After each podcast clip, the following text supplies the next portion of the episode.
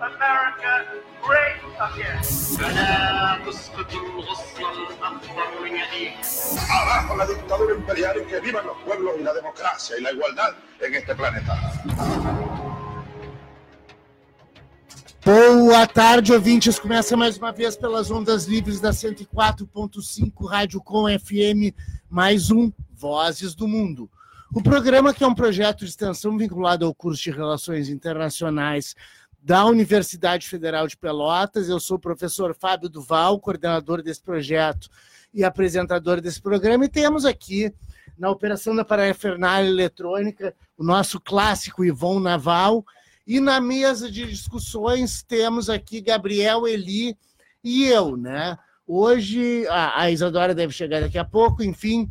Hoje nós temos vários assuntos para falar, né? Eu acho que grande parte dos assuntos eles versam ou tem alguma coisa a ver com os Estados Unidos, o qual está passando por um, um processo que pode gerar o processo de impeachment do presidente Donald Trump.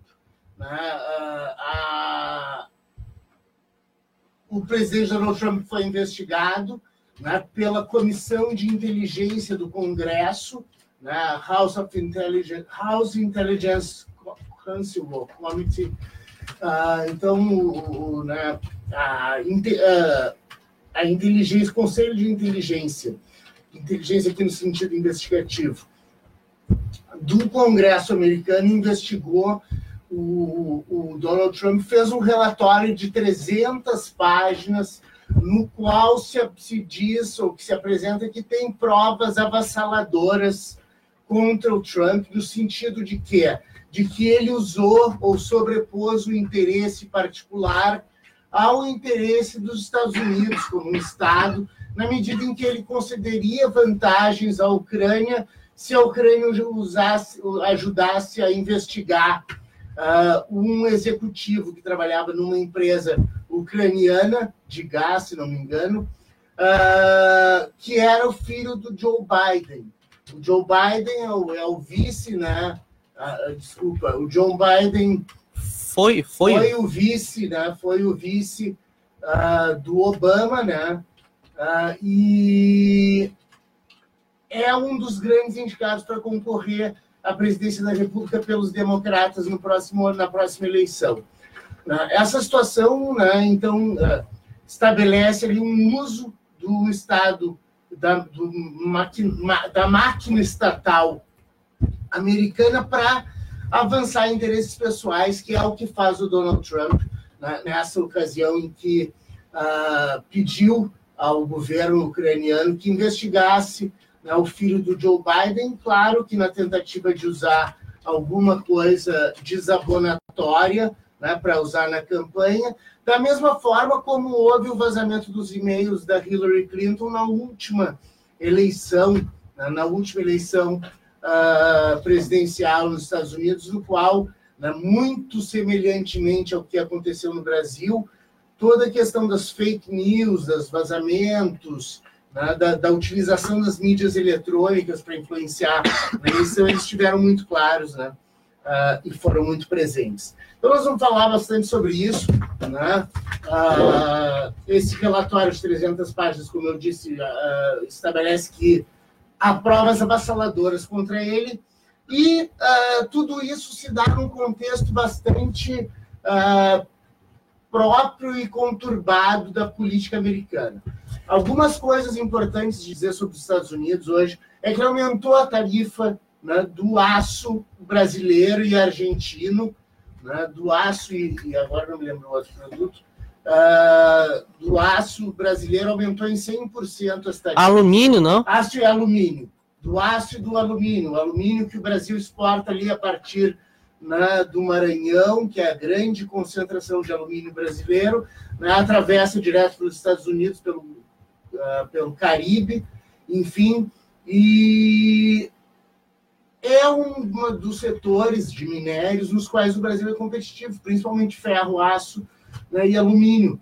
Então, uh, quando a gente ouve, né, como há poucos dias atrás, se ouviu o chanceler Ernesto Araújo, dizendo que o mundo uh, invejava a proximidade que o Brasil tinha com os Estados Unidos, né? o mundo invejava a sua proximidade com Donald Trump, a proximidade do governo brasileiro com Donald Trump. Uh, ele, além de estar muito equivocado, né, ele não compreendeu que o governo dos Estados Unidos não vai fazer política cooperativa com o Brasil, né, nem tem interesse no nosso desenvolvimento. Né? Vide-se o não apoio do Brasil, da entrada do Brasil no CDE, né, que era uma das coisas que o Bolsonaro estava esperando do Donald Trump. Quando ele trata aquela questão do, do Trump como uma, uma relação quase familiar, né, ele deixa absolutamente a política de lado, não é nem diplomacia presidencial que poderia eventualmente uh, ser utilizada e é utilizada nas relações internacionais. Então, vamos falar bastante sobre os Estados Unidos, vamos dar uma passada para o Hong Kong, vamos falar da América do Sul, também América Latina. Né, na, na, há uma perseguição política, segundo alguns veículos de comunicação, na Argentina em relação a, a Cristina Kirchner, né, Cristina Fernandes agora, na verdade ela está usando Fernandes, uh, em função de denúncias que ocorreram, contra ela, né, e que já levaram para prisão, estão presos, né, o seu ex-ministro do Planejamento, uh, é o seu ex-ministro do Planejamento. Uh, então, enfim, né, temos, podemos ter surpresas na Argentina, como aconteceu também com a Bolívia, né?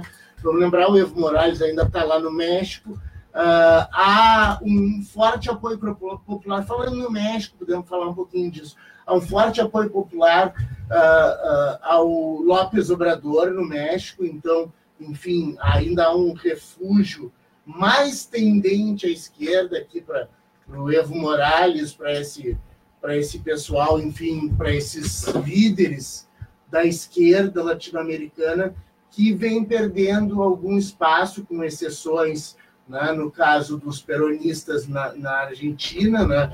Uh, vejam como nós estamos, a gente chama de esquerda os peronistas na Argentina. E o governo, uh, e o governo do, bom, enfim, uh, do Maduro ainda, enfim, que já está fazendo água, então tem dois, duas lideranças de esquerda, duas lideranças de esquerda, eu já ia falar do Uruguai, né, mas no Uruguai... É, mas no Uruguai a Frente Ampla, né, é, perdeu a eleição, né? perdeu né? A eleição, Lacagepou foi eleito. Lacagepou foi eleito, então eu já ia contar com essa outra liderança de esquerda na América do Sul, mas não, né? me parece que são uh, sobrou a, a Argentina, né? Uh, o Pinheira tem o seu menor nível de aprovação até hoje, uh, 4% de aprovação, alguma coisa assim, então é possível que se eleja um governo mais à esquerda do espectro político uh, dentro do, do, do, Chile nas próximas eleições. Né? A Bolívia, que teria a eleição do Evo Morales, seria mais um bastião daquela onda rosa que aconteceu na primeira década do século XXI. É, ela me parece estar fazendo água, exatamente porque, por exemplo, na Bolívia, que seria o país mais representativo dessa esquerda, a gente teve um golpe de Estado contra o Evo Morales. Enfim, Gabriel, eu ainda não te passei a palavra. Gabriel, tu que ficaste aí uh, bem quietinho agora durante o programa, vai lá, te apresenta, fala com o ouvinte e já diz as notícias aí e as novidades e as ilações que tu vais fazer ao longo desse programa. Vai lá. Boa tarde, Fábio. Boa tarde, ouvintes. Muito obrigado por mais uma vez é, nos receber em sua casa. Fique com a gente. É, Bem, além desse, de todos esses tópicos, a gente pretende também é, tratar de, de, de, de, outros temas, como, por exemplo, foi revogada uma lei lá no, no Sudão que, é, que punia as, com chibatadas as mulheres que usavam determinados tipos de traje. E agora eu queria trazer uma notícia assim, é que, é, sendo bem, bem, bem grosseiro, assim, é de dar nojo.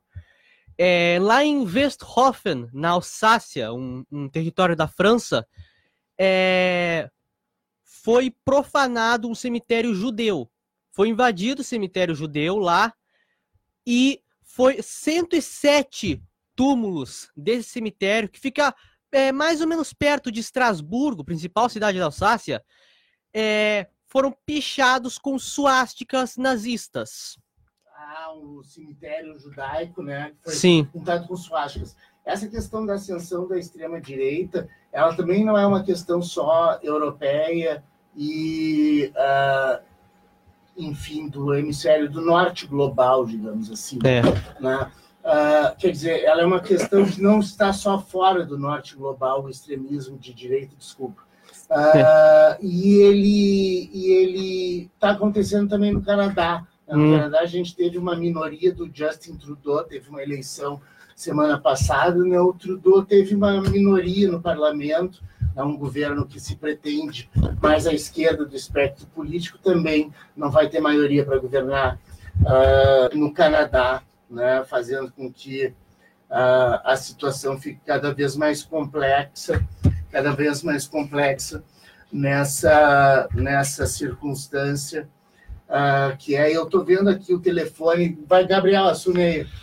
Sim. É, Porque, Aqui. porque, enfim, ah, posso até trazer agora, então, a, a, a, a no- a notícia aqui do Sudão. É, um momentinho. Ah, tá aqui. O Sudão ele revogou uma lei que punia com chibatadas as mulheres que usavam assim determinados é, é, tipos de roupas. Diz aqui que a medida foi tomada no dia em que formalizou o desmantelamento do regime do, do ex-presidente Omar al-Bashir, é, lá no Sudão. Foi revogada agora, nessa quinta passada, uma lei que regulava o comportamento feminino e as roupas que as mulheres do país podiam vestir. E dependendo da avaliação das autoridades eh, locais, infringir a norma poderia levar a punição por chibatadas eh, lá, É, lá no Sudão. Em, em alguns países, como no norte da África e no Oriente Médio, que tem a Sharia como lei, né, as chibatadas são algo né, até corriqueiro, né, que Sim. normalmente acontece, o apedrejamento, coisas do gênero. né. Ah, chegou aqui Isadora Malman, né, Depois de um, inci- de um pequeno incidente. é, Tô chegou aqui. aqui. eu estava era falando com ela no WhatsApp aqui, lá com o Gabriel, para ver o que tinha acontecido, enfim. Agora eu me perdi. É. Não foi a chegada, e aí É. olhar para o lado, já me perdi. Não, estávamos falando do Sudão. estava falando do Sudão, disse que no norte da África no Oriente É, Médio, que era, que era né, até que era comum essas, comum essas punições por chibatadas. o país usava a Ah, é. Mas tem uma coisa extremamente importante dos Estados Unidos que nós não falamos ainda, além da questão do impeachment que nós já introduzimos aqui, é bom porque eu vou falando aqui, já vou deixando a Isadora a par do que nós falamos antes, mas tem uma, uma questão importante que é essa relação com a China. Além do aumento de impostos imposto pelos Estados Unidos, houve uma lei, uma, uma, uma, uma resolução Ah, dentro sim. do Congresso americano, Hum. ah, criticando e impondo sanções, a possibilidade de sanções ah, à China sobre a minoria islâmica dos uigures, né, que vivem no noroeste da China, uma região islâmica, então, na qual a China opera em bases muito violentas, né, e os Estados Unidos fez uma, uma, uma um bill, como se chama, né, uma normativa, ah, aprovando ah, a, a imposição de sanções à China em função dessa minoria islâmica, os, os uigures, que estão sofrendo violações de direitos humanos, segundo os Estados Unidos. Quase Não. por unanimidade foi aprovada, 407 votos a 1. Só que a medida ainda, ainda vai passar pelo Senado e ainda tem que receber a aprovação do Trump. É.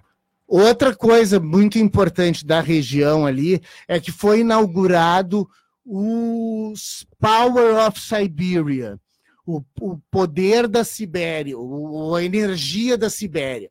A energia da Sibéria é um gasoduto que vem da Rússia para a China e a ideia é trazendo o gás né, da Sibéria, o gás natural da Sibéria, para a China que tem que queimar muito, muito gás, né? E, e- e- ela, na verdade, ela precisa de muita energia porque tem que tirar metade da sua população que ainda vive fora dos grandes meios urbanos, né, e ainda tem que passar pela primeira revolução industrial, apesar dela estar passando né, já por um processo, ter passado já por um processo de modernização que coloca a China uh, em determinadas áreas do conhecimento, como, por exemplo, até a questão da internet, do 5G, coloca a China no top, na ponta né, do, uh, da escala daqueles que, que, que se desenvolvem né, ah, efetivamente. É, Não é o Brasil que está comemorando 0,6% é. de crescimento,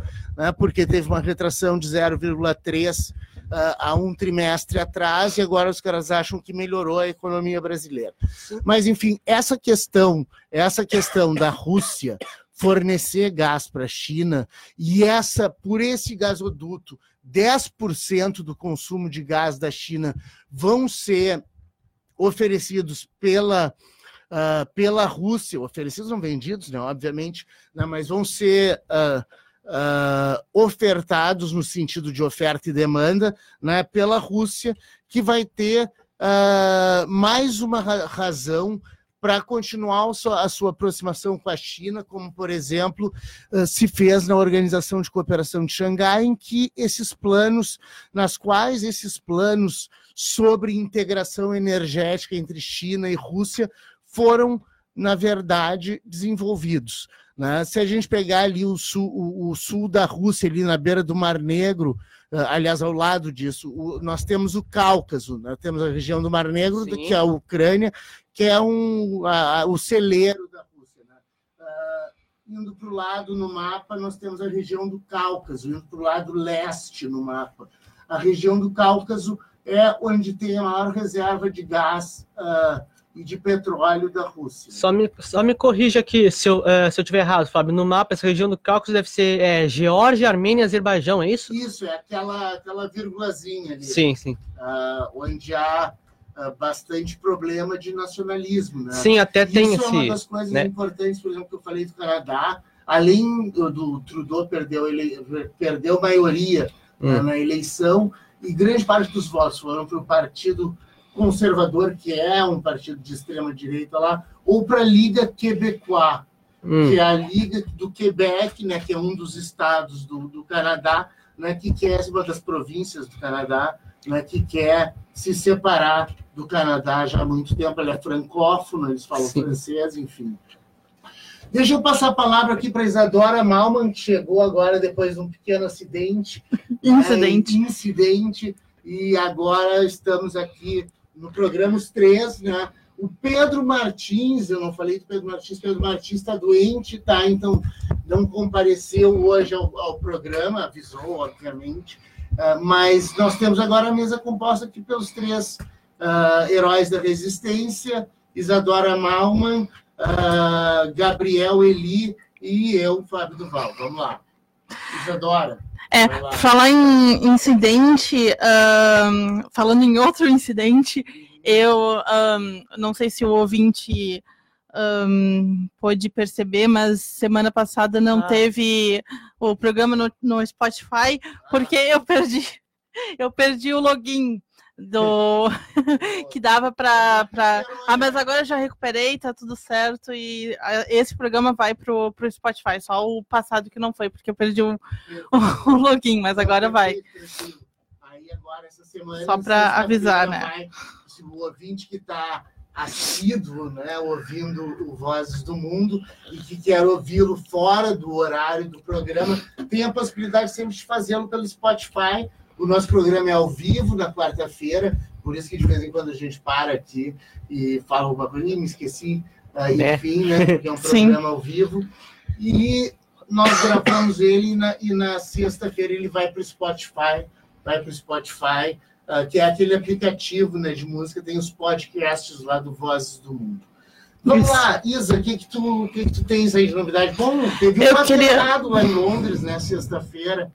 Teve, mas eu queria, na verdade, falar sobre as, a coreografia que as chilenas fizeram uh, no, foi semana passada, se não me engano, não nesse fim de semana, não me recordo, mas uh, vir, vir, vir, viralizou, viralizou. Viralizou. Viralizou. Ai, desculpa, meu.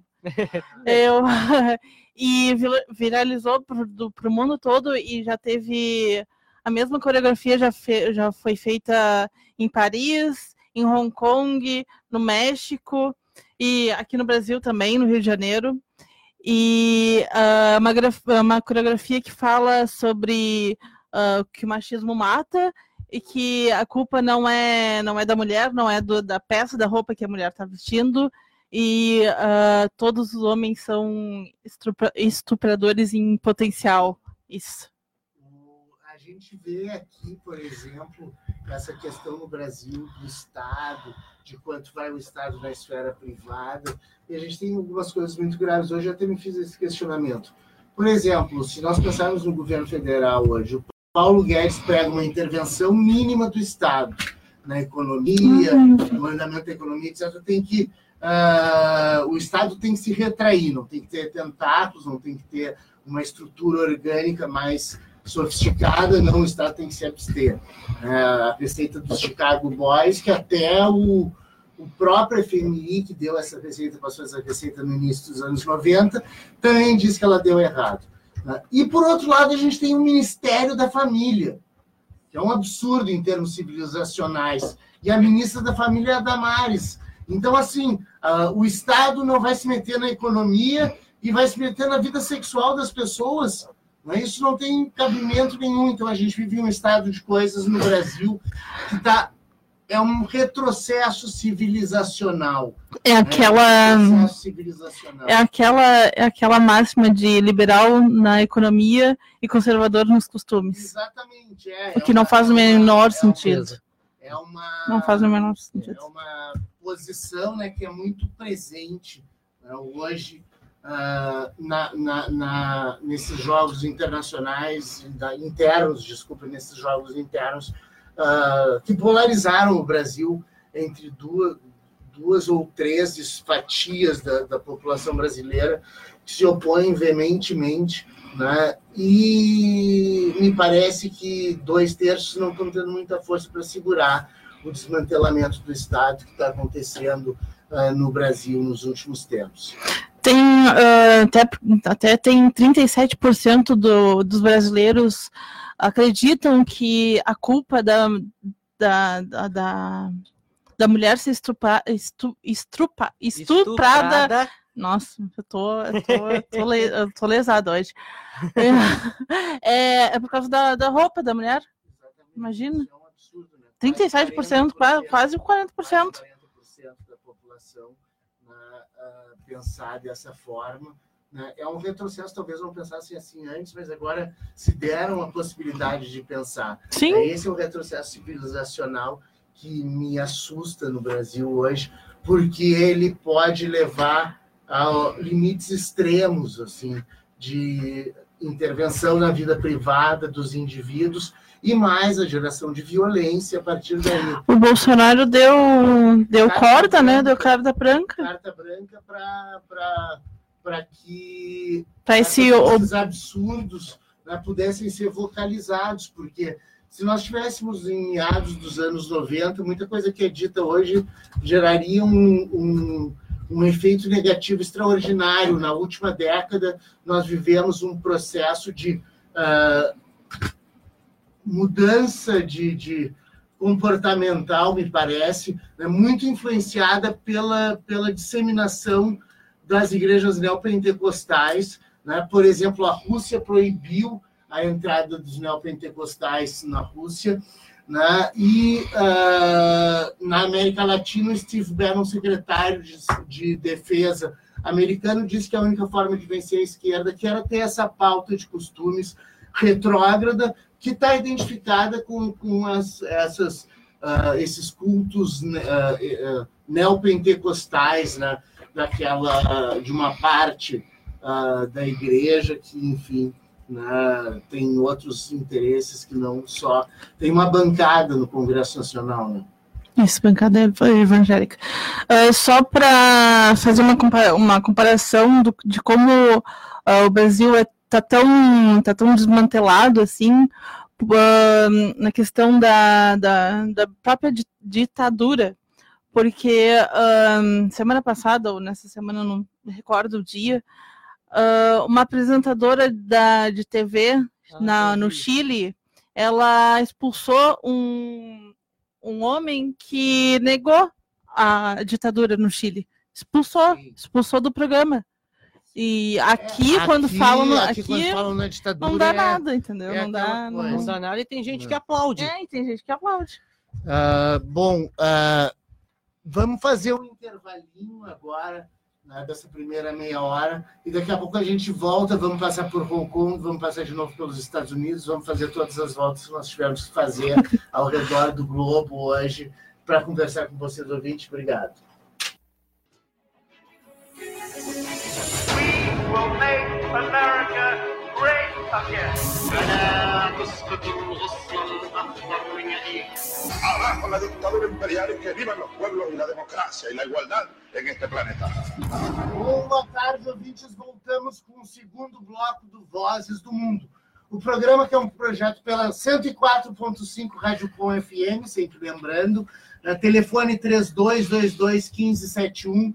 Se alguém quiser ligar, fazer perguntas enfim, uh, colocações, críticas, estamos sempre abertos aqui.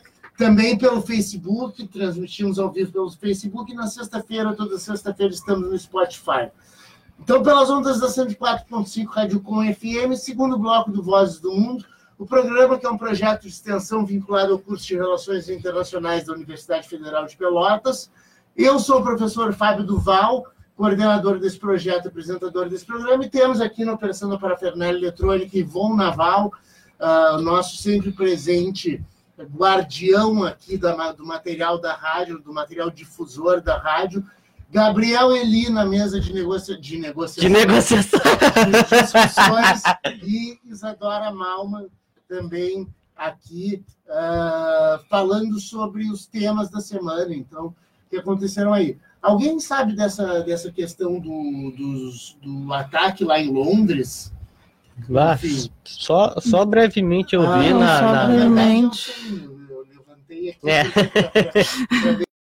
se alguém falava. Na verdade, foi um ataque uh, terrorista né, em Londres que pessoas. Não chegou a ser né, um ataque uh, como foram outros, né, em outros momentos. Os próprios, as próprias pessoas. Matou 13 e deixou três feridos, desculpa. É, as próprias pessoas uh, imobilizaram o terrorista, né? O terrorista, é. Agora eu não me lembro o nome dele, porque eu não estou com a notícia aqui perto de mim, mas uh, Isso foi é... um, um, atentado terrorista daqueles esparsos, assim, não tem me... de organização. Não, se eu não me engano, o Estado Islâmico reivindicou. É. Ah, então eu não vi isso depois, eu vi só o nome do sujeito. Mas a polícia de Londres não confirmou. É, e, e, a gente está vivendo um momento assim bem, bem complexo. Né? Esse atentado ocorre dias antes da reunião da OTAN, que foi uh, nos Estados Unidos, na Inglaterra, né? Uh, inclusive o Donald Trump se foi para lá essa semana, né? fez vários elogios ao, ao primeiro-ministro, né? enfim, uh, a gente teve o, o, aniversário de 70 anos da OTAN. O que, que é a OTAN? Organização do Tratado do Atlântico Norte. Foi um arranjo de segurança, foi um arranjo de segurança desenvolvido no pós Segunda Guerra Mundial como uma forma de se contrapor às iniciativas militares do bloco soviético. Então a gente tinha de um lado o Pacto de Varsóvia ao leste, né, ao leste da Europa Oriental, uh, pegando ali a Rússia, obviamente, né, que era a União Soviética, basicamente os seus estados adjacentes, e para o outro lado a gente tinha o, o, o, a OTAN, a Organização do Tratado do Atlântico Norte. Tinham dois pactos, o Pacto uh, de Varsóvia, para o lado né, soviético, e uh, a, a, a OTAN, que é a instrumentalização da doutrina uh, da doutrina do containment, da contenção que o George Kennan apontou lá em 1949. Ah, quem foi George Kennan? George Kennan foi um embaixador americano na Rússia, tá? foi um embaixador americano na Rússia, que escreveu, no início da Guerra Fria, em 1949, um artigo para uma revista chamada Foreign Affairs, que é a revista da Secretaria de Estado do governo estadunidense. É uma, é uma revista que sai já uh, há muito, muitas décadas, talvez até um século, uh, e uh, ele publicou um artigo no qual ele dizia como lidar com a União Soviética depois da Segunda Guerra Mundial. Nesse processo, ele desenvolveu uma teoria de que se deveria fazer uma cortina de ferro, né? a contenção da expansão daquele bloco soviético para o oeste. Né? Então, eles estabeleceram, entre outras coisas, né, no início dos anos 60, o Muro de Berlim. Antes disso, em 49, a OTAN, né, para fazer frente ao Pacto de Varsóvia, quer dizer, para o que depois veio a fazer-lhe frente uh, o Pacto de Varsóvia. Então, uh, a OTAN estava comemorando 70 anos. Ela é um arranjo de segurança que toca fundamentalmente a Europa e a Turquia. Né? E ela está muito prejudicada em função de que os próprios líderes que deveriam conduzir a OTAN, eles estão fazendo, tomando medidas que são contrárias à própria OTAN. O Trump diz que não quer mais participar da OTAN, ou, ou, ou diz que a, a, a OTAN está pelas caronas, quase morte cerebral, como disse o Macron, vai ser o segundo que eu vou falar. Uh, mas o Trump disse que os seus, os seus colegas, os seus os estados parte da OTAN, os europeus, diga-se de passagem, eles não investem tanto quanto os Estados Unidos em segurança. O que acaba gerando uma discrepância que não poderia ocorrer, segundo Trump, porque eles deviam ter uma, uma paridade maior de armas até para poder fornecer forças, etc., para as operações que eventualmente a OTAN tem que fazer. Lembrando que a OTAN faz operações armadas, como fez efetivamente na Bósnia, né, nos anos 90, início dos anos 90, teve aquela missão na Bósnia, menos tempo atrás, em 2011, teve uma missão da OTAN uh, na Líbia. Né? Então, a OTAN é um, é um arranjo de segurança que ainda pode gerar muita coisa. Mas tem três líderes que estão na OTAN que estão fazendo a OTAN fazer água, ou seja, a OTAN ser desacreditada. O Donald Trump uh, renega a OTAN em função exatamente desse pouco gasto em termos de PIB né, dos países europeus. A segunda crítica é do Macron. O Macron diz que a OTAN está em morte cerebral. E o terceiro problema é a Turquia, porque a Turquia, também fazendo parte da OTAN, ela reivindica que os estados da OTAN reconheçam como terroristas os curdos né, que, lhe, uh, que, que existem né, no, no, território ali, não só da Turquia, como da Síria, do Irã, do Iraque, né, uh, ali naquela região em que os curdos reivindicam também a criação de um Kurdistão, de um Estado curdo, uh, né, ah, para chamar de seu, digamos assim. Vai lá, Gabriel. É uma notícia aqui dos Estados Unidos. Vocês já ouviram falar sobre uma, uma universidade que não existe? Pois ah, é, é. é, o que está tá acontecendo lá. Foi, é, é a Universidade de Farmington, que, na verdade, ela é falsa. Ela não existe. Ela foi criada por agentes secretos em uma operação do Serviço de Controle e Imigração Aduaneira dos Estados Unidos para prender e deportar estrangeiros que já haviam entrado no país com vistos de estudante e permaneciam ilegalmente lá. Sim, é. essa política migratória toda do mundo hoje, ela vai ser um, um tema bem complicado né, daqui para frente, principalmente com esses países se fechando. A gente falou aqui da, da, da Turquia, da, da, dos Estados Unidos, enfim.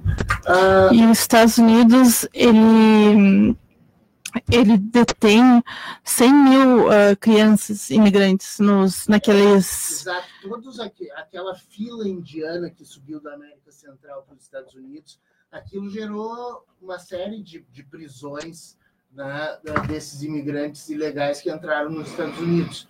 Uh, né?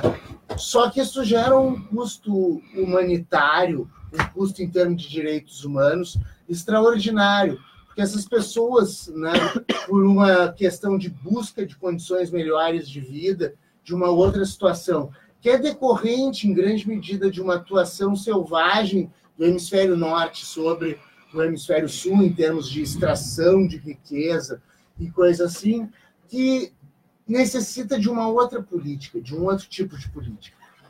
Uh, Gabriel, querias falar alguma coisa? Eu tenho aqui uma notícia sobre a COP25. Boa, Ah, vamos é, falar boa, sobre a boa. COP25, Sim, a reunião importante. do clima, né? Sim, é, que foi anunciado, né, os, entre parênteses, vencedores de uma antipremiação que teve lá, o Fóssil de Ouro, que é, é premiado, digamos assim, para né, É os países que. É, Que- Atingem que- as metas. não, Não, não, que, é uma que ironia. que que- realizem Ironia. a- é que- ações prejudiciais ao Isso. meio ambiente. Isso. Ah, tá, tá. O Brasil ganhou. E adivinho, e adiv- o Brasil ganhou. Só que, Junto com o só que Japão, não ganhou sozinho. É, exatamente. Japão e empatou com, com o Japão e a Austrália. O Brasil eh, levou por culpar a sociedade civil pelas queimadas na Amazônia, o Japão pelo contínuo vício e expansão do consumo de carvão, e a Austrália por causa do primeiro-ministro Scott Morrison, que aproveitou um jogo de cricket enquanto queimadas devastavam a Austrália. Sim, ah, ele estava mais preocupado com o cricket do que Sim. com a Austrália. Tem uma coisa importante nessa COP 25, foi que se decidiu uma meta de, de redução do aquecimento global para até no máximo 2 graus até 2100.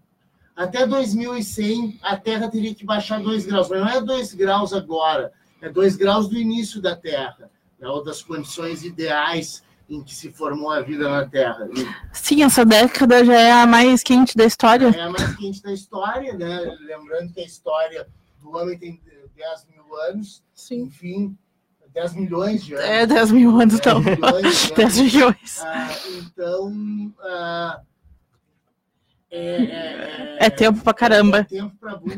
E, e agora tem uma, uma, uma intenção, uma meta, na verdade, de se reduzir a no máximo 2% o aquecimento até 2100. Essas metas são extremamente ambiciosas, porque reduzir né, o, o, o crescimento que cresce, que, que gera poluição em progressão geométrica, né? porque quanto mais eu vou industrializando ou ah, elevando a produção, mais lixo eu consumo, mais combustível fóssil eu consumo. Então, ah, essa é uma, é uma questão importante, que as metas de 2%, elas são muito, talvez muito ah, falaciosas, no sentido de que a gente vê ah, como as organizações internacionais e a cooperação internacional estão em baixa no mundo contemporâneo. Bom, para vocês terem uma ideia, grande parte do, do, do leitor ter uma ideia, grande parte do comércio internacional, as grandes questões do comércio internacional são decididas pelo órgão de apelação da OMC. Isso foi uma estrutura que foi criada desde 1948 com o GATT, né, o, Acordo Geral sobre Tarifas e Comércio, né, sigla em inglês, sigla em inglês GATT, que foi criando um método dentro de uma, de uma estrutura que redundou na criação da OMC, um método de baixar as tarifas no mundo. Hoje em dia, o que a gente tem é um processo exatamente oposto, o aumento de tarifas, voltando a décadas, a sete décadas atrás, quando começou esse regime ah, de ah, proteção do, do, do- do meio ambiente. Né? Enfim, ah, essa, esse estado de coisas, essa tendência a se aumentar as tarifas, elas encarecem, obviamente, e gera uma diminuição do comércio internacional. A grande guerra hoje né, entre ah, Estados Unidos e China, ela gira em torno do comércio, em torno, em torno dessas barreiras tarifárias que foram impostas ah, de maneira mais enfática pelos Estados Unidos em relação à China, e agora a China vem reclamar de uma série de, de, de medidas, ah, como, por exemplo, o apoio dos Estados Unidos aos pró-democracia de Hong Kong, que, a propósito, ganharam maioria nas eleições, aquela eleição para o distrital que existe em Hong Kong, né? Ah, a presidência é, é- é em função do Partido Comunista Chinês. Mas as Presidência não, representações- primeiro-ministro. primeiro-ministro chinês, hongkonguês, exatamente. É, é, é uma escolha uh, do Partido Comunista Chinês. Mas essas eleições são as eleições distritais em que há alguma representatividade popular. Essa representatividade popular hoje ela pendeu muito mais para o lado dos pró-democracia, que os Estados Unidos 90%. apoiaram. Os Estados Unidos apoiaram. E esse apoio dos Estados Unidos gera, claro, né, reações da, da China. Sim, não, 90% do, dos, dos pró-democracia venceram na, em Hong Kong.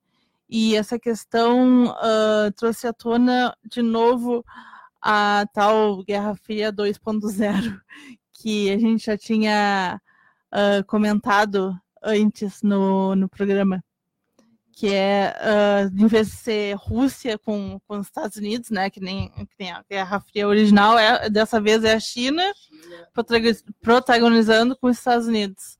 E a Rússia no, no a Rússia no é como é uma forma da China ir mudando na sua matriz energética. Como apoio. Ao invés de queimar carvão, que é o que a China tem, via de regra, para queimar, para gerar energia, ao invés de queimar carvão, ela vai queimar o gás, né? vai trazer o gás uh, ali do, do, do, da Rússia, né?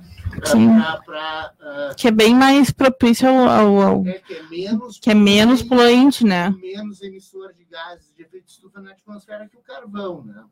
uh, ainda que gere poluição, né? Uh, não é a mesma coisa que uma Não é a mesma coisa. Mas a China é muito interessante notar que a China ela está no desenvolvimento da terceira revolução industrial, como se chama, né? na ponta do desenvolvimento da revolução da informação. Né? Eu chamo de terceira revolução industrial por causa da questão da revolução da informação. Tem gente que fala em quarta, quinta revolução industrial, me parece né, que são uh, três né, nesse, nesse período, e essa aqui é da informação. Pois, pois bem, a China está hoje num patamar extremamente avançado no que diz respeito às energias, por exemplo. A eólica, a fotovoltaica, eles estão se, se desenvolvendo né, de uma forma que, uh, que não, não tem precedentes assim em outros estados do mundo. Gabriel, vai lá. Sim, é... uma, uma notícia aqui, a, é, o programa passado, acho, a, a, a Isa fez a piada do dólar 4,20, do dólar Marcelo D2, quem se juntou a essa piada foi o Snoop Dogg, que é, sim, fez, postou lá no Instagram uma, uma foto dele com a, é, com a, com a moeda do, é, do, é, do real, com a foto uma foto dele escrito do lado 4,20. Isso, exatamente. Falando no, na, na China, voltando à China, a China uh, impôs regras de reconhecimento facial a, a usuários dos novos celulares da China. Então, a China, para controlar aquele monte de chineses, né?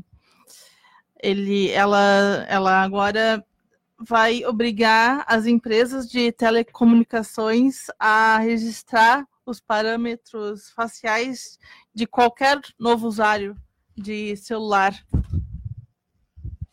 Beleza, a China, então, na ponta do desenvolvimento da terceira revolução industrial, né? Enfim, como a gente conceituá-la aqui. E vamos, vamos explorar uma outra coisa. Tem, tem um, um aspecto importante que nós não falamos sobre a eleição nos Estados Unidos, a próxima eleição nos Estados Unidos e a corrida presidencial. Uma das coisas que move, que move a, a eleição ou a não possibilidade de reeleição do Trump é esse caso da Ucrânia querendo investigar o filho do Joe Biden. Como é que é o desenho hoje? Como é que é o desenho hoje uh, da uh, corrida presidencial americana, não por parte do Donald Trump, que obviamente vai ser o candidato uh, do Partido Republicano, mas em relação aos uh, democratas. Tinha uma, uma mulher né, chamada Kamala Harris, uma senadora californiana, negra, inclusive, que estava concorrendo ou ia, era a candidata mais, mais bem apontada numa corrida presidencial para, para, para os Estados Unidos. Ela abandonou, de qualquer forma, essa corrida, essa pré-corrida presidencial, ou seja, a, a tentativa de ganhar uh, o assento como candidata do Partido Democrata nas próximas eleições presidenciais, porque ela ficou em cima do muro. Né? Ela não se decidiu nem pelo centro, nem pela dita esquerda do partido uh, do Partido Democrata dos Estados Unidos. Né? Então, acabou que agora nós temos dois candidatos fortes dentro do Partido Democrata para serem os candidatos à presidência dos Estados Unidos na próxima eleição. Uh, temos o, a Elizabeth Warren, né, uh, a deputada, aquela senadora, ou deputada, agora não me lembro. Não, ela é senadora, se não me engano. Senadora, senadora Elizabeth Warren, né, que foi uma das que mais articulou para esse impeachment, para esse pedido de impeachment do Trump. E temos o próprio Joe Biden, né, que foi uh, alvo da investigação, da tentativa de investigação lá da Ucrânia, que está gerando esse processo de impeachment contra o Trump, na, uh, em função do seu filho, que foi vice-presidente dos Estados Unidos no, na gestão do Obama. Enfim, esses são os Estados Unidos hoje. Na, uh, a grande questão agora vai girar em torno desse impeachment do Trump né, e da, da composição eleitoral né, para as próximas eleições americanas. Um, falando ainda nos Estados Unidos, o Trump anunciou que ia taxar o alumínio e, e, e o aço, e o aço brasileiro. E argentino também. Nosso, e o diz que o mundo inveja a proximidade ou a familiaridade que a gente tem com o Trump. E o Bolsonaro falou: caso for, for, se for o caso, eu ligo para o Trump e resolvo. Sendo que não, né? É, ele não vai resolver muito provavelmente. Não vai resolver, né? aconteceu com a OCDE, né? Que o Brasil esperava que ah, é. o Trump e o e os Estados Unidos indicassem o nome do Brasil para a OCDE e eles indicaram a Argentina. Tem até um meme rolando na internet, no Facebook, que é não dica de primeiro encontro: não entregue a sua base de Alcântara a quem só quer taxar seu alumínio. Exatamente. É, tá, ótimo, ótimo meme. Uh, vejam só. Né, o Brasil entrega a base de Alcântara no tratado internacional com os Estados Unidos no início do governo Bolsonaro, uh, um, um, um acordo que possibilita o uso irrestrito da base de Alcântara, que fica numa ilha chamada Alcântara, na frente de São Luís do Maranhão, é bem pertinho, né? tem um barco que atravessa. Pois bem, essa ilha ela fica na linha do Equador, praticamente. Então é o lugar mais perto para se lançar um satélite no espaço. Não é que os americanos estejam querendo nos invadir, não. Não necessariamente é isso, né? Mas eles Ainda não poder usar a base, a melhor base para o lançamento de satélites no mundo. Só que tem um detalhe muito importante. Esse acordo prevê que não haverá transferência de tecnologia entre os Estados Unidos e o Brasil. Ou seja, o Brasil vai emprestar a base, eles vão usar a base à vontade, nós não vamos ganhar nada, nem o conhecimento como construir um veículo lançador de satélites. Um outro agravante, há algum tempo atrás, ah, uma década talvez, ah, a base de Alcântara explodiu, que era onde se desenvolvia o projeto do veículo lançador de satélites, que é a única coisa que nós não temos. O satélite é algo fácil de fazer, é uma questão de reflexão de ondas com espelhos lá em cima, claro, obviamente, muito sofisticados, mas é uma questão de fazer a onda ir até o, céu e voltar. Né? Uh, o que é complicado é o veículo, o foguete, em outras palavras, Sim. que vai deixar esse satélite no espaço. Né? Então, essa tecnologia que nós não dominamos mais, porque explodiu a base de Alcântara, ou foi explodida, né? aí Ninguém sabe. que que elabore aí do, da forma como entender, que, que corresponde à realidade, mas depois de explodir a nossa base, a gente entrega a base para o uso dos Estados Unidos sem uma reciprocidade. É essa subserviência dos Estados Unidos que vem ocorrendo ao longo do governo Bolsonaro, uh, como uma ilusão uh, de um sujeito muito incauto, né? que acha que a proximidade, a aproximação ou as benesses mútuas, ou, pelo outro lado, os reveses mútuos, já que uh, nos Estados Unidos a gente está falando da sobretaxação uh, do aço e do alumínio brasileiros e argentino. Argentino também, argentino é. também, para os Estados Unidos, leva a crer para qualquer pessoa que tem um pouco mais de discernimento que os Estados Unidos não vão conceder nada para o Brasil, principalmente se for um pedido do Bolsonaro para o Trump, por exemplo, ligar para o Trump e pedir ah, a taxa estaria fazendo é. o Trump. Isso é uma política de Estado, não é o Trump que decide é, não é o Trump. só, uh, enfim, não o Trump... tem essa, essa, essa feudalização do poder tão intensa quanto uh, quer se feudalizar aqui no Brasil. Né? Aqui no Brasil há uma feudalização de poder com essa bancada de milicianos né, que, que, que assumiu uh, o poder com uma família uh, cujos membros se sentem à vontade para falar em nome do Brasil, mesmo não sendo presidente, estou falando dos filhos do, do Bolsonaro, né, uma família que pretende lotear o poder, lotear o poder e tomar a máquina do Estado para si. Então é uma visão extremamente ingênua achar que o Brasil. Primeiro que tem alguém sentindo inveja do Brasil, porque o Brasil tem uma posição absolutamente subserviente. Só esses dois exemplos, da OCDE, da taxação do alumínio e do aço, e o da base de Alcântara sem transferência de tecnologia, já mostra que o Brasil entra nessa política numa posição subserviente, numa posição que não exige nem reciprocidade, que dirá uma vantagem. tem negócio dos vistos também, dos vistos americanos que, que Uh, Bolsonaro disse que uh, vai facilitar ou facilitou a entrada de, amer de americanos, não, de estadunidenses, porque americanos, americanos somos, somos todos, uh, de estadunidenses no, no Brasil. Em compensação, o Trump não fez o mesmo lá. Exatamente, a questão da falta da reciprocidade, é. né?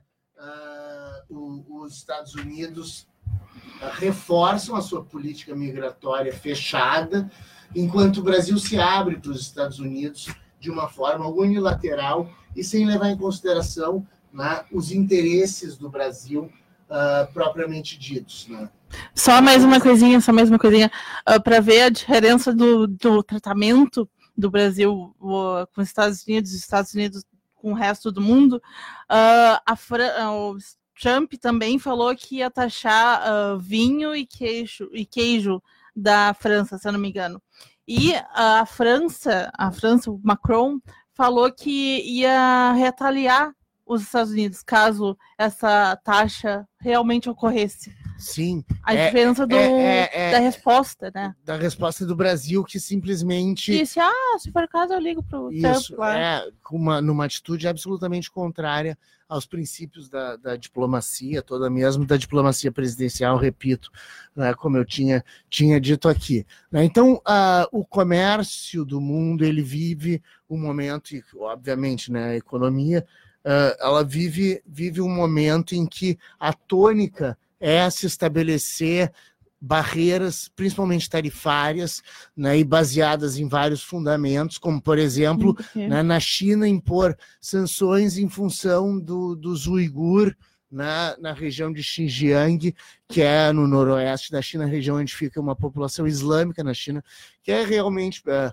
uh, subjugada pelo resto dos chineses, né, pelo Exército Vermelho, mas Exército Vermelho não, Exército Popular da China, uh, que ah, também é, é, também é, mas, mas é o Exército Popular da China, é o nome é o nome certinho. Bom, vamos lá para mais um intervalo, então.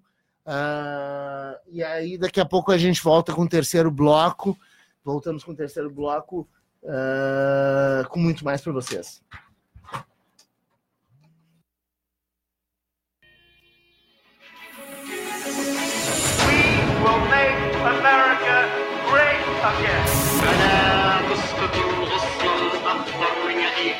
Abajo la dictadura imperial y que vivan los pueblos y la democracia y la igualdad en este planeta. Boa tarde, ouvintes. Voltamos agora com o terceiro bloco do Vozes do Mundo pelas ondas livres da 104.5 Rádio Com FM. Uh, esse que é um projeto de extensão vinculado ao curso de Relações Internacionais da Universidade Federal de Pelotas. Eu sou coordenador desse projeto e apresentador desse programa, além de ser professor do curso de Relações Internacionais. E temos aqui na operação da parafernália eletrônica Ivon Naval e na mesa de discussões Gabriel Eli e Isadora Malman. A Isadora queria falar é, sobre os Estados Unidos, não, Colômbia, né? Colômbia, isso.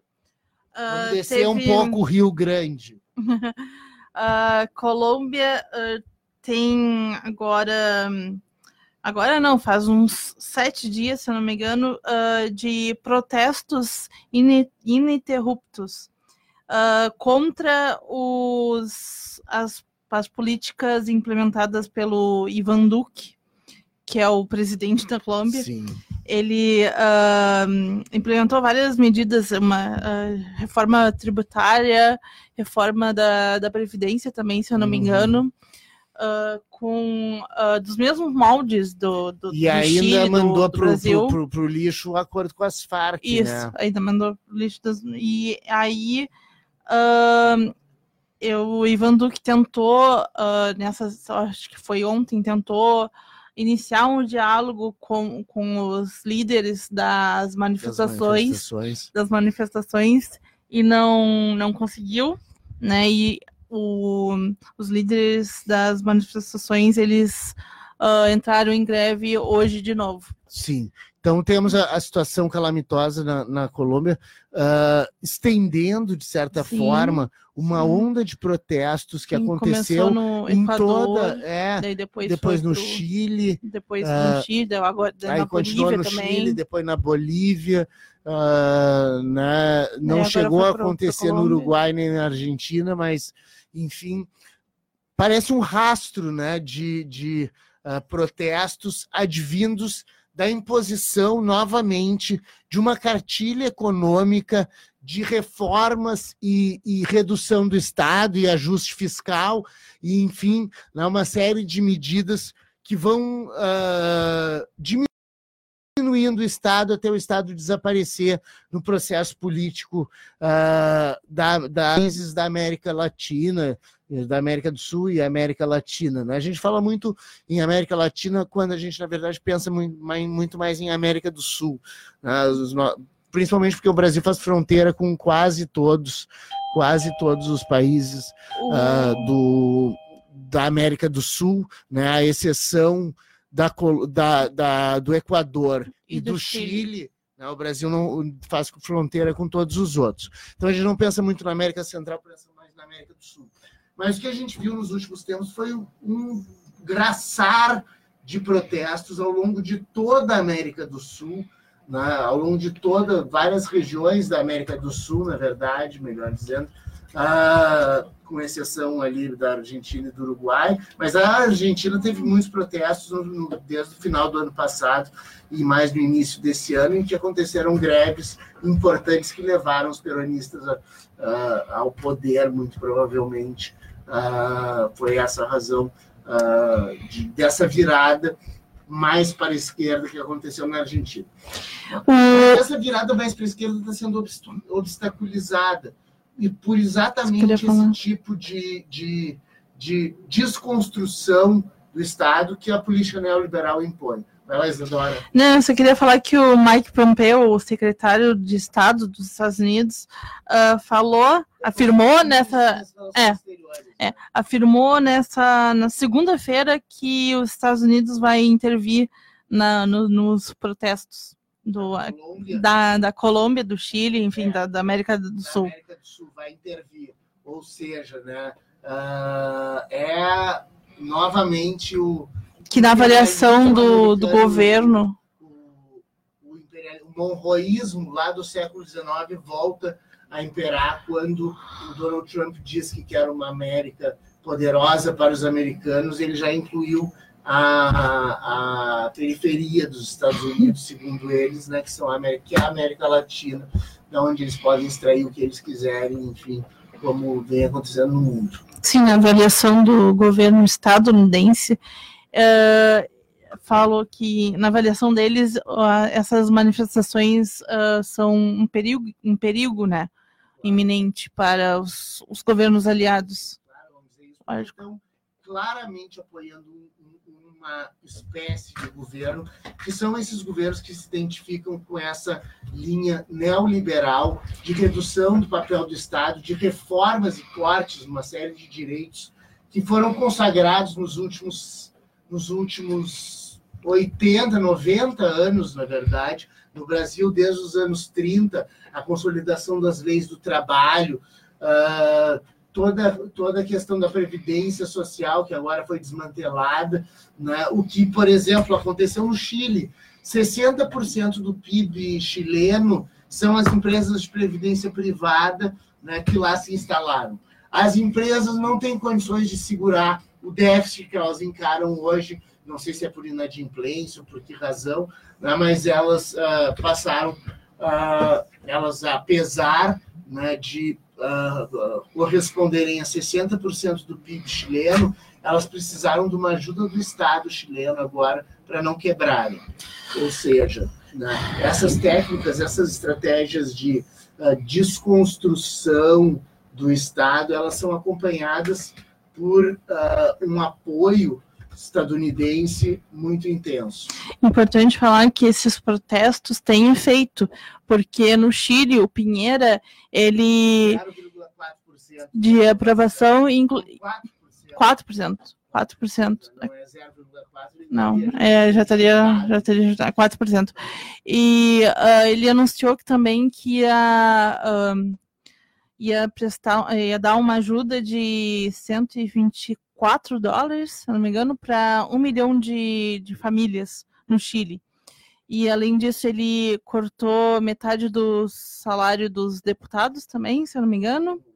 O Pinheira, isso, Para tentar fazer alguma coisa mais simpática sim. para levantar o seu nível de aprovação, porque a desaprovação no Chile, o que é um grande, um grande, uma grande preocupação para os aliados dos Estados Unidos e essa massa neoliberal é que o Chile é o grande exemplo do neoliberalismo Sim. e que reivindica deu certo Entre na- aspas. entre aspas, na América do Sul. Então, quando o Chile, que durante muito tempo foi apontado como um dos países ah, que se desenvolveu com essa cartilha do, do neoliberalismo, hoje tudo isso fez água. né? Hoje o FMI impôs o consenso de Washington em 1990 diz claramente que deu errado. Sim, Né? fez deu meia errado culpa. no Chile, deu errado na Colômbia. Na...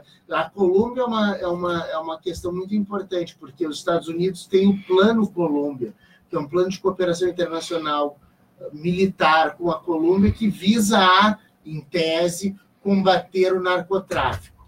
Né? Mas a gente vê que é uma possibilidade de ter um braço armado dentro, dentro do, do- da América do Sul, coisa que também acontece com a base de Alcântara hoje, né? e uma outra base que existe no Paraguai, né? que é uma outra base estadunidense, agora não, não me recordo o nome, que existe aqui na América do Sul. né? Então nós estamos sendo muito influenciados, a nossa política regional, a nossa política regional aqui né, da América do Sul, ela vem sendo muito influenciada pela presença dos Estados Unidos.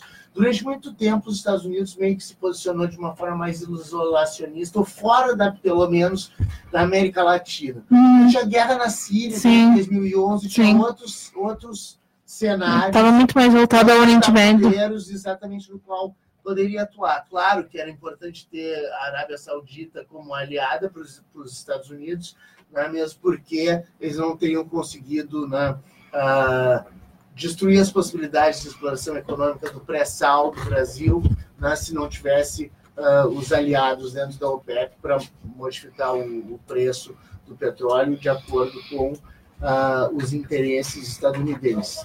né? Apesar de que o interesse estadunidense é bem relativo, porque o Trump pegou os Estados Unidos, essa máquina toda, para avançar os seus interesses. Então, parece que, que a gente vive um novo monroísmo, aquele, aquela doutrina do James Monroe, né, ah, que dizia a América, a América América para os americanos. americanos do Norte. Isso, né? do norte. Ah, ou seja, ah, é um político intervencionista Para, para os americanos dos Isso. Estados Unidos, para né? os americanos dos Estados Unidos. Não dá nem para o. Canadá. Nem pro- muito menos para o México. Não, tem. Ah, mas, enfim, o, o James Monroe ele, ele estabelece, presidente dos Estados Unidos, estabelece essa doutrina com uma desculpa.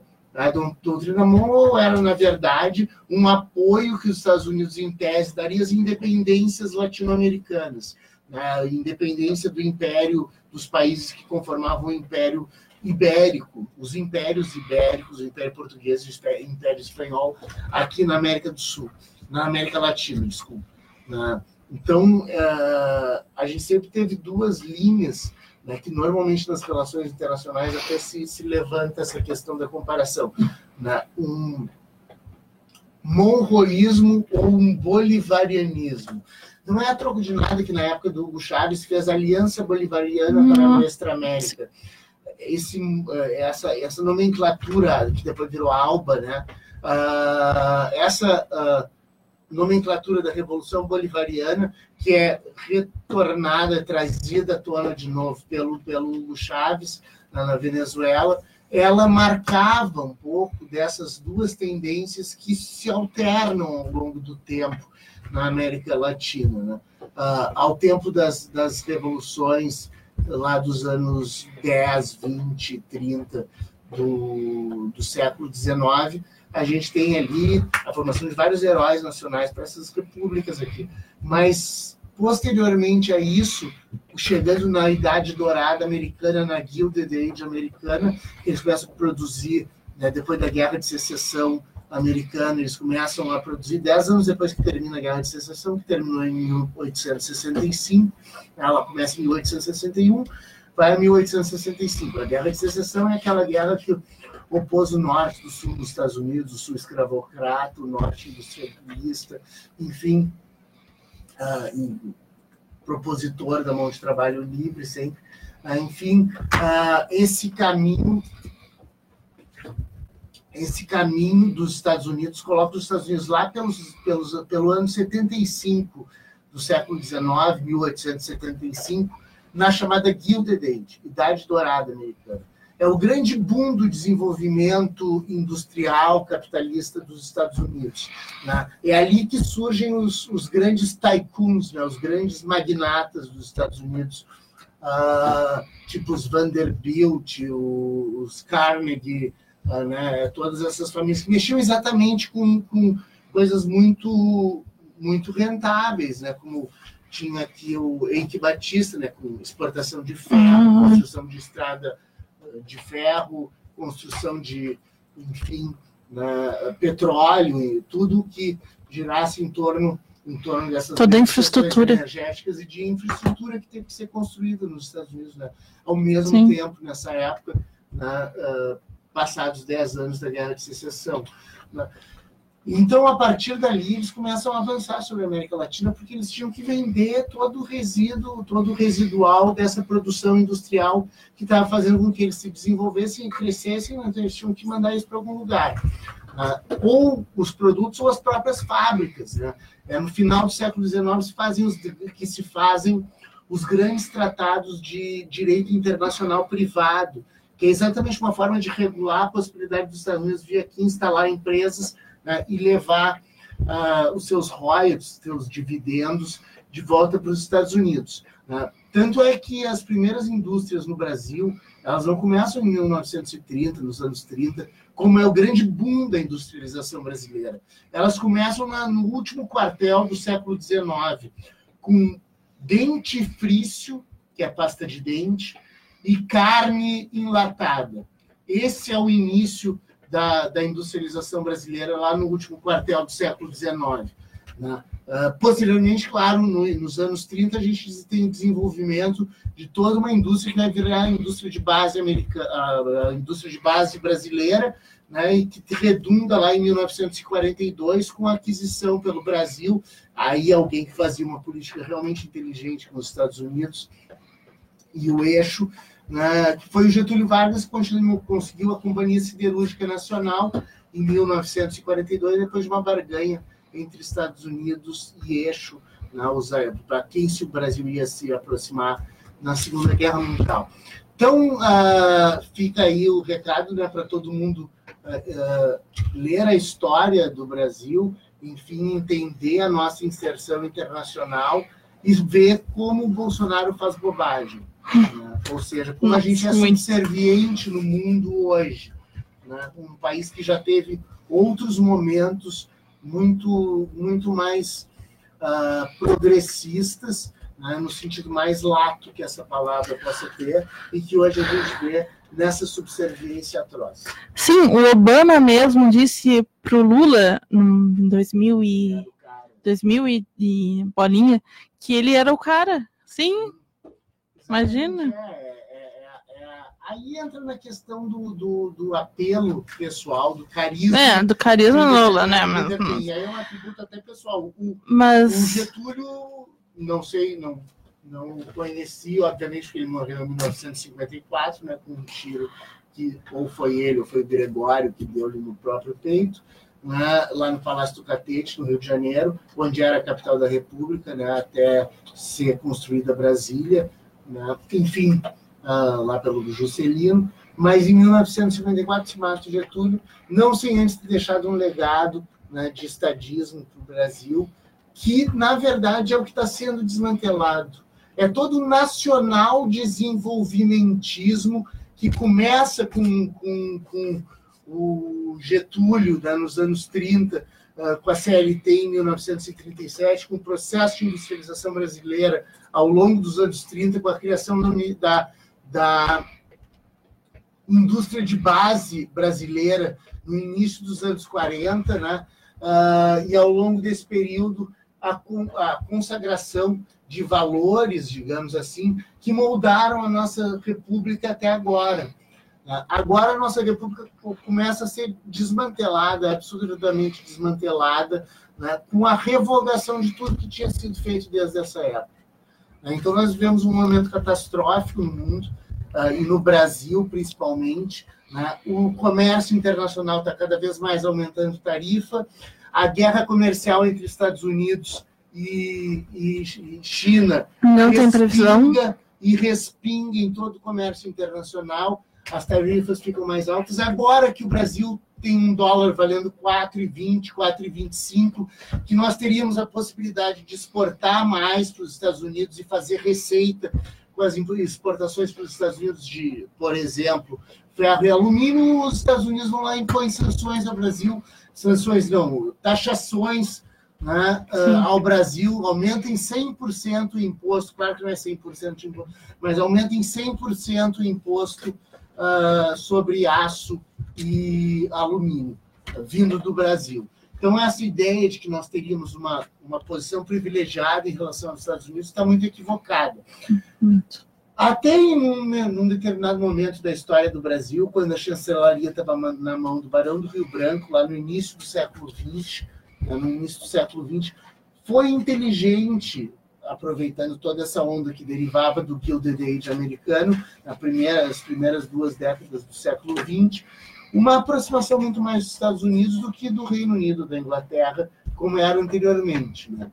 Por exemplo, aqui em Pelotas a gente tem lá o ângulo, né, onde fica a, reitoria e o campo central da, da Universidade Federal de Pelotas, o ângulo, como o próprio nome diz, era um frigorífico inglês que se estabeleceu aqui, para fazer carne processada para mandar para a Inglaterra. De modo que a nossa política externa tendia para esse lado, tendia para o outro lado do oceano, para a Europa. Depois do início do século XX, houve uma tendência cada vez maior de aproximação com os Estados Unidos. E hoje, e hoje o Brasil é subserviente aos Estados Unidos, o que nos coloca numa posição que ninguém tem orgulho nem uh, inveja de estar no cenário internacional, como diz o nosso, o nosso ministro Ernesto Araújo. Tem mais é vergonha. Exatamente, tem mais é vergonha. Então, eu vou passando a palavra aqui para os comentários finais, últimas notícias, enfim. Uh, Gabriel Eli. Sim, é, e pelo jeito, a batata do Bolsonaro está assando de vez, porque é, na última quarta-feira, o coletivo de advocacia em direitos humanos e a comissão ARNS, ah, é, boa, boa eles, em, eles entraram com uma denúncia contra o Jair Bolsonaro no Tribunal Penal Internacional, lá em Haia, por incitar genocídio e promover ataques sistemáticos contra os povos indígenas do Brasil. É, esse, esse, só para clarificar aqui, o ouvinte pode explicar o que, que é o Tribunal Penal Internacional. O Tribunal Interna Penal Internacional segue uma tradição de quatro tribunais ad hoc que foram construídos antes. Construídos antes. Só para dizer, antes de eu falar dessa, dessa cronologia, né, que um tribunal penal ele julga quatro tipos de casos, e é o caso do Tribunal Penal Internacional atos de agressão, crimes de guerra, crime contra a humanidade e genocídio. São esses quatro crimes que são julgados e indivíduos são julgados no cenário internacional depois que eles são entregues pelos seus estados para essa corte internacional que tem a sede na Haia né, e que uh, procede de quatro outros tribunais, como eu vou falar, históricos. Ela julga o chamado direito humanitário, que é aquele direito decorrente dos conflitos armados, né, fundamentalmente né, decorrente dos conflitos armados. Claro que o genocídio não necessariamente é de um conflito armado. Não obstante, aqui no Brasil haja um conflito armado no campo, né, se, principalmente depois da garantia da lei e da ordem que o, que o Bolsonaro expediu, cada vez mais no campo e na floresta, nós vamos ter uh, uma radicalização da violência. Né? Então, isso é, é, é, extremamente importante dar visibilidade a isso. Que ocorre o que a gente chama nas relações internacionais de padrão bumerangue. Essa corte internacional ela vai pressionar o Brasil né, para que o Brasil uh, se uh, ou estabeleça o status quo ante ou recupere né, o que foi degradado dos indígenas, ou os indenize, ou uh, mude pelo menos de política né, uh, e contenha né, esse, esse, tipo de política aqui no Brasil. Então, nós temos uma garantia do aumento da violência exponencial daqui para frente, e esse padrão bumerangue faz com que a corte pressione o Brasil. Bumerangue, por isso, a demanda sai de dentro do Brasil, vai para a corte, e a corte pressiona o Brasil uh, de fora. Né? Uh, claro que não é assim, entrou com a denúncia, já vai ser julgado. Não, esse processo passa por um procedimento todo especial. Né? Tem uma promotoria na, no Tribunal Penal Internacional que recebe essa denúncia, que vai fazer uma sindicância investigativa ou coisa do gênero, né? Uh, em cima do Estado, vai fazer uma investigação, né? uma instrução processual, uma investigação, né? uh, para levantar elementos que possam eventualmente dar origem a um, a um procedimento judicial, a um processo judicial.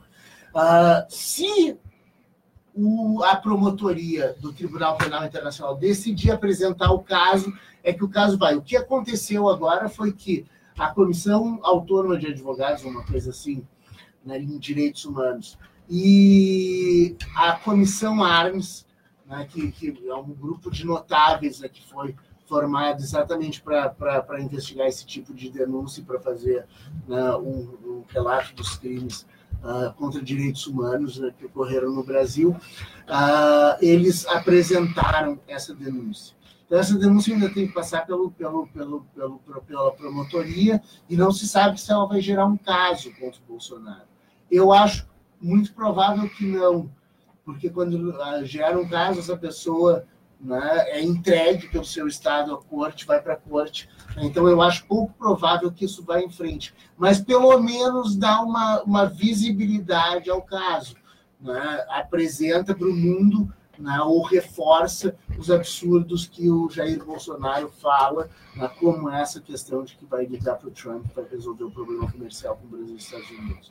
Sim, e, e mudando de assunto aqui, é, Lá na Ilha Harris, lá na Escócia, uma baleia cachalote, ela foi encontrada, né, uh, morta depois de encalhar lá, e ela tinha 100 quilos de lixo no, no estômago.